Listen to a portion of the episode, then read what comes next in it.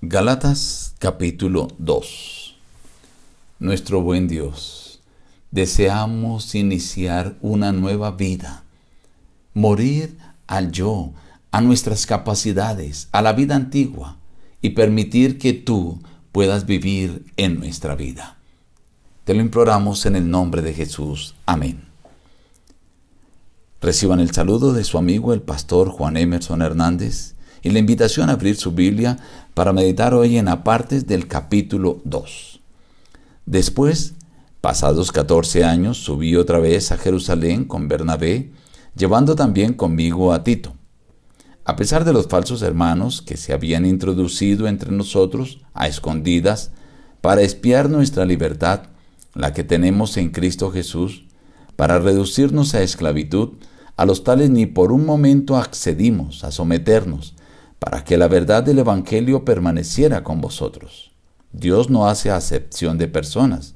A mí me había encomendado el Evangelio de la incircuncisión como a Pedro el de la circuncisión.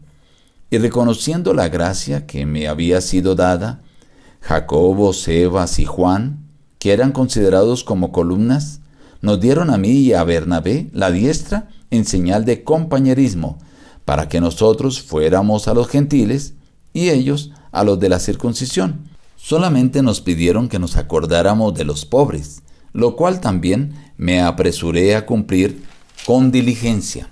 Pero cuando Pedro vino a Antioquía, lo reprendí cara a cara, porque temía a los de la circuncisión.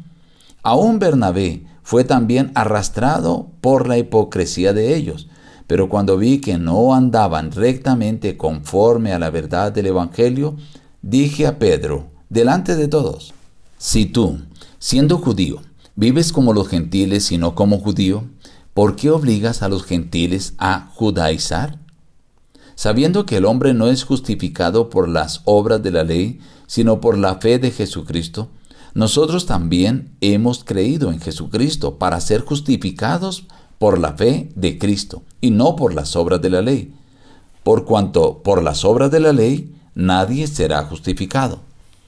Porque si las cosas que destruí las mismas vuelvo a edificar, transgresor me hago. Yo por la ley morí para la ley, a fin de vivir para Dios.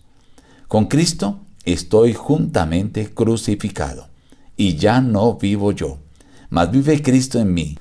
Y lo que ahora vivo en la carne, lo vivo en la fe del Hijo de Dios, el cual me amó y se entregó a sí mismo por mí. No desecho la gracia de Dios, pues si por la ley viniera la justicia, entonces en vano murió Cristo. Empieza en el capítulo 2 un tema muy fuerte, lo que tiene que ver con la justificación por la fe. Debemos entender que a Pablo se le acusaba de enseñar a los gentiles que no era necesaria la circuncisión y los judíos creían que era parte de la ley mosaica que debía cumplirse rigurosamente y el que no fuera circuncidado no podía ser salvo. Entonces, en ese contexto, Pablo habla acerca de aquellos falsos hermanos que se introducían cuando estaban allí ellos eh, listos para predicar y para hablar de la palabra, se metían allí sin ser invitados, venían para tratar de escoger algo en contra de Pablo y de Bernabé.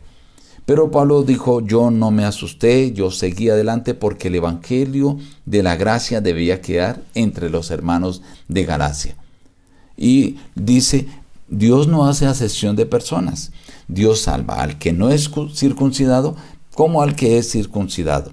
Es más, él hace referencia como entre los apóstoles Jacobo, Cefas y Juan, y luego Pablo y Bernabé se repartieron para unos ir a los gentiles, a los que no eran circuncidados, y predicarles el Evangelio sin necesidad de que fueran circuncidados, y los otros iban a los de la circuncisión. A ambos se les iba a predicar el mismo evangelio. Pablo reprende fuertemente a Pedro porque actúa con hipocresía. Mientras que estaban ellos solos, comía con los incircuncisos, con los gentiles, pero tan pronto llegaron algunos cristianos que eran circuncidados, judíos, entonces Pedro una vez se apartó y empezó a actuar como los judíos Así que Pablo lo reprende y dice que esta es una hipocresía que no es correcta. ¿Cómo es posible? dice Pablo. Si la ley no justifica a nadie, es la fe de Jesucristo la que justifica. Y dice Pablo, nosotros mismos hemos creído en Jesucristo para ser justificados por la fe. Y ahora Pablo dice, yo fui bautizado, yo ya morí. Y por eso él dice, con Cristo estoy juntamente crucificado. Ya no vivo yo. Es Cristo el que vive en mí. Es Cristo el que obra en mi vida. Es Cristo el que me da la transformación. Y esto lo hago al vivir por la fe del Hijo de Dios, porque Él murió por mí, Él me amó, Él entregó su vida por mí. Y esto es lo que le motiva a Pablo a vivir una vida centrada en Cristo Jesús. Estimado amigo, tal vez tú dices yo no tengo el problema de la circuncisión o de la incircuncisión, pero tal vez tú estás sometido a ciertas reglas, ciertas normas que para ti son fundamentales y crees que sin ellas no puedes ser salvo. Hay algunos principios que no se pueden cambiar, pero algunas normas son secundarias.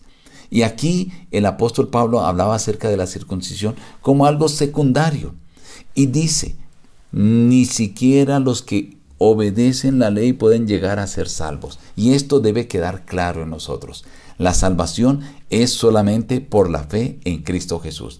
Y no debemos vivir de acuerdo a nuestras capacidades para guardar o obedecer, sino debemos morir al yo y permitir que Cristo sea el que viva en nosotros y nos guíe, sea Él el que nos transforme, sea el que nos lleve paso a paso hasta alcanzar la salvación.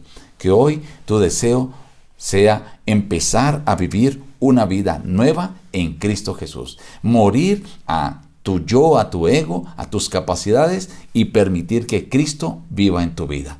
Nos despedimos diciendo, busca a Dios en primer lugar cada día y las demás bendiciones te serán añadidas. Que Dios te bendiga.